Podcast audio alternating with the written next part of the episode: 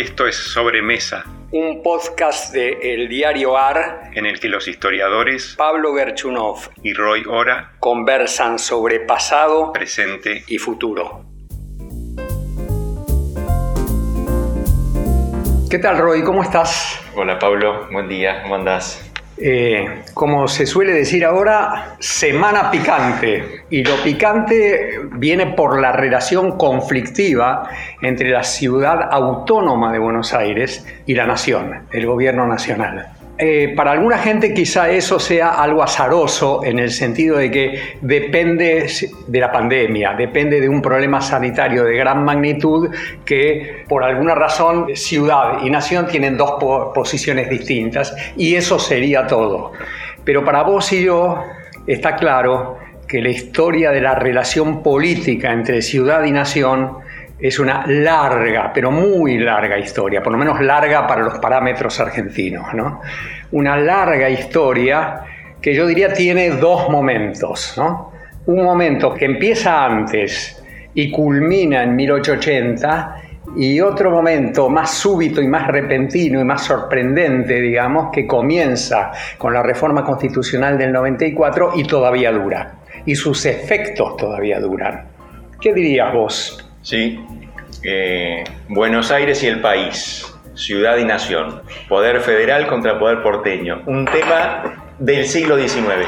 Sí, señor. Que, ya la primera junta, la junta grande, ya está planteado el problema. Y es un gran tema del, siglo XIX, sobre todo hasta el 80, aunque este, después tiene sus reverberaciones, eh, porque mm, pone en contacto dos, dos mundos distintos, ¿no? Que, que eh, tienen que funcionar eh, unidos. Buenos Aires, capital de un virreinato, ciudad luz, ciudad letrada, sede de la élite política más ambiciosa del país, quiere siempre liderar el proceso político en el siglo XIX.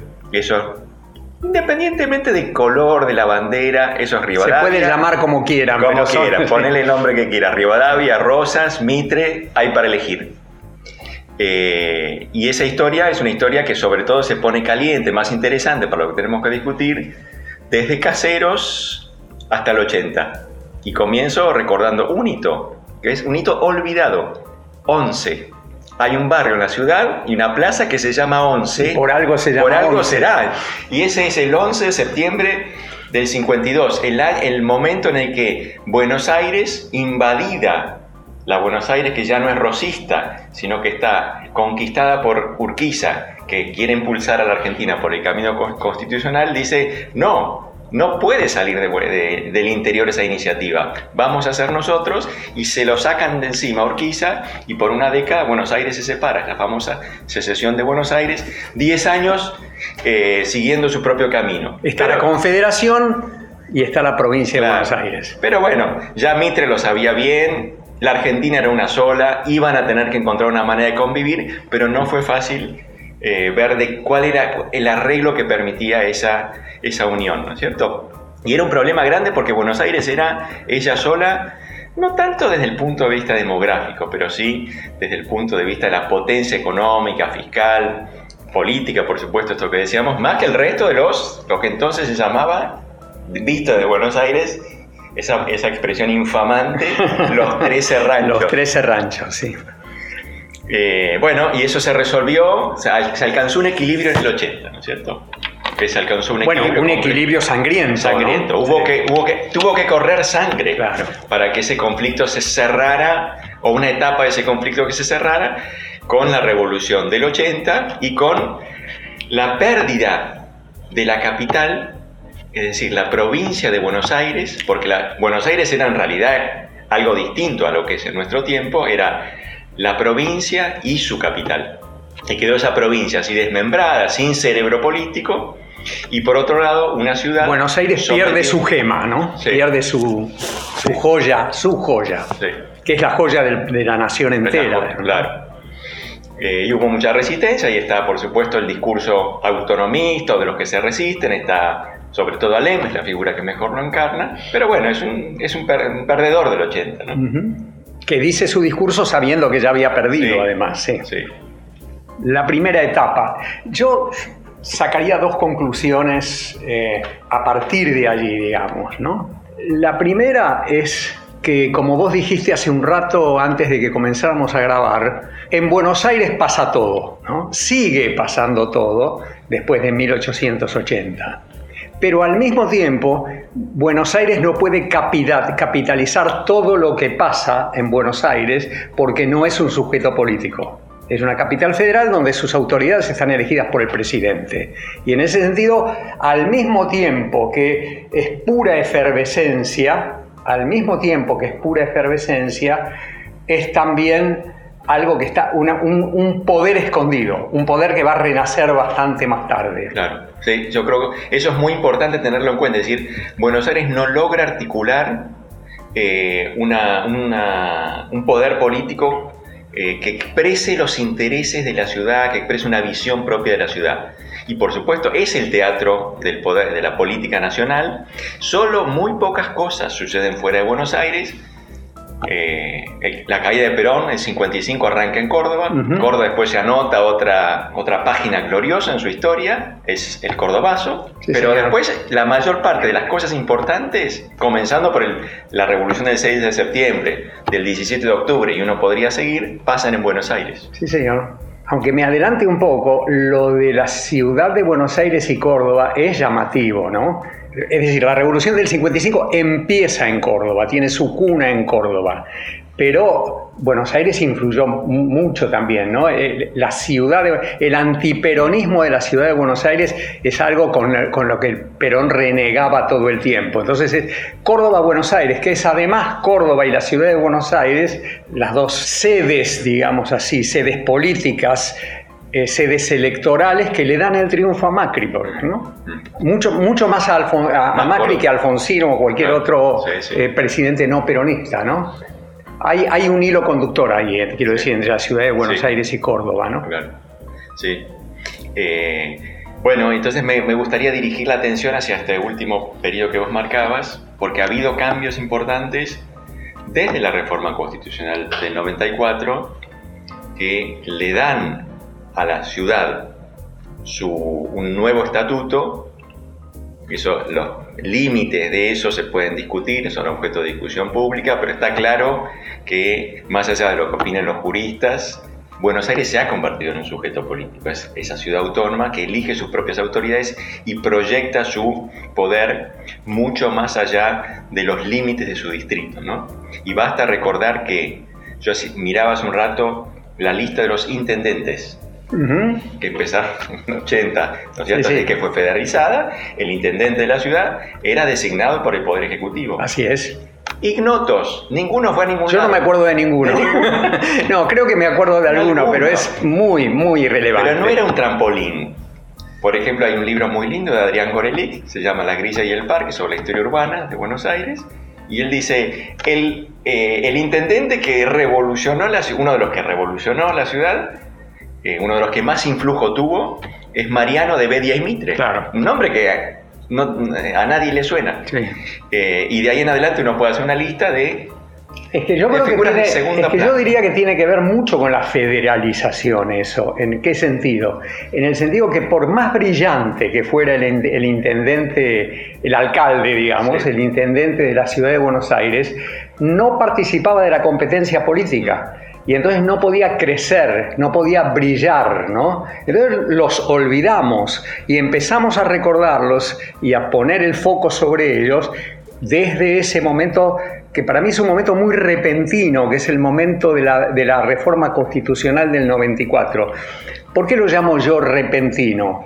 Porque en realidad es un intercambio en que Menem obtiene la reelección pero Alfonsín yo creo que en muchos terrenos gana en el contenido de la reforma constitucional. Quizá él no lo sabía, no sabía la envergadura de lo que estaba ocurriendo, pero con la ciudad autónoma de Buenos Aires, además de ganar senadores y todo eso, gana un sujeto político que él creía que iba a ser eh, una fuente de poder para su propio partido. Él quizá no pudo disfrutarlo tanto, pero en realidad a los cuatro años eh, terminada la segunda presidencia de Menem, el presidente de la nación es un intendente ah, de la ciudad autónoma de Buenos Aires, de la Rúa. Claro.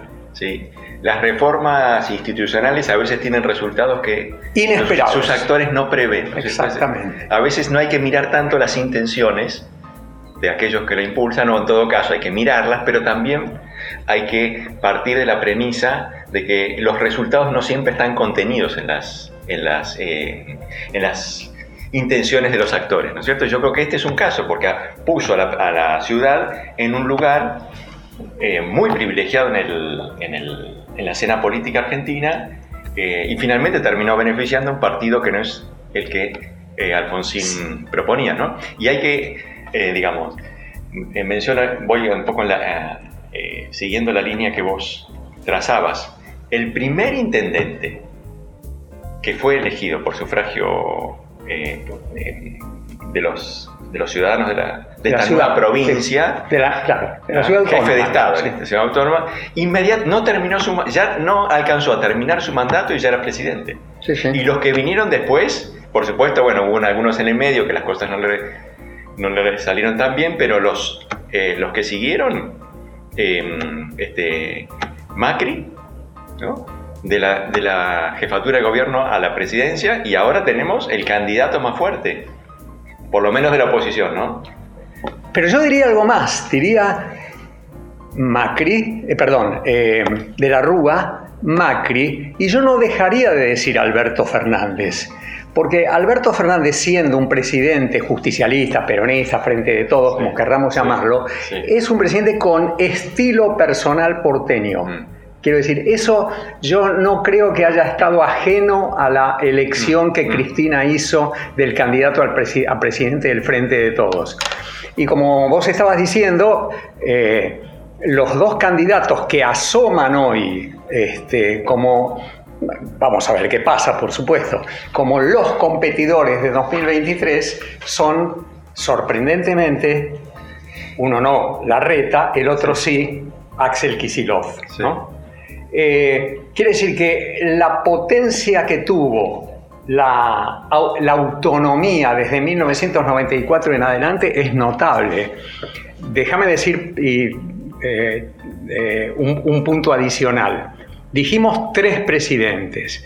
Y yo creo que además la propia ciudad de, la propia ciudad de Buenos Aires salieron todos los gobernadores desde Solá en adelante. Quiero decir, Solá, Scioli, María Eugenia Vidal y Axel. Kicillof. Cuatro eh, gobernadores de la provincia de Buenos Aires salidos de la ciudad.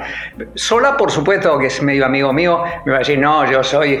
Solá es lo que los porteños creen que es un estanciero, Sí. pero en realidad es un alumno del Colegio Buenos Aires, Sí. un porteño. Porteño puro, Barrio Norte, el colegio. Exacto. ¿Qué, qué más porteño que, que eso? Es, es- es realmente muy llamativo si vos combinás Sí. la, la ola de presidentes, porque en la historia argentina, eh, tres presidentes de un distrito en un lapso de tiempo tan corto, yo no me acuerdo. Sí. No sé si vos te acordás Claro. algo, en toda la historia, Sí, digo, sí, ¿no? sí. ¿no? No me acuerdo. Claro, porque los presidentes del orden oligárquico, ahí el interior pesaba más, en el siglo XX el interior pesó más, y eso hoy se está opacando, está quedando en un segundo plano.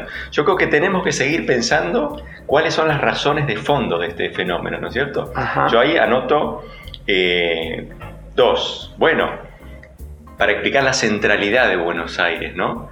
Que ahora, como vos decías, ya podemos agregar otra cosa más, ¿no? La figura de Cristina. La figura de Cristina es la de una persona que comenzó su carrera política muy lejos, en el, lado sur, y lo invoca de vez en cuando, pero cada vez menos.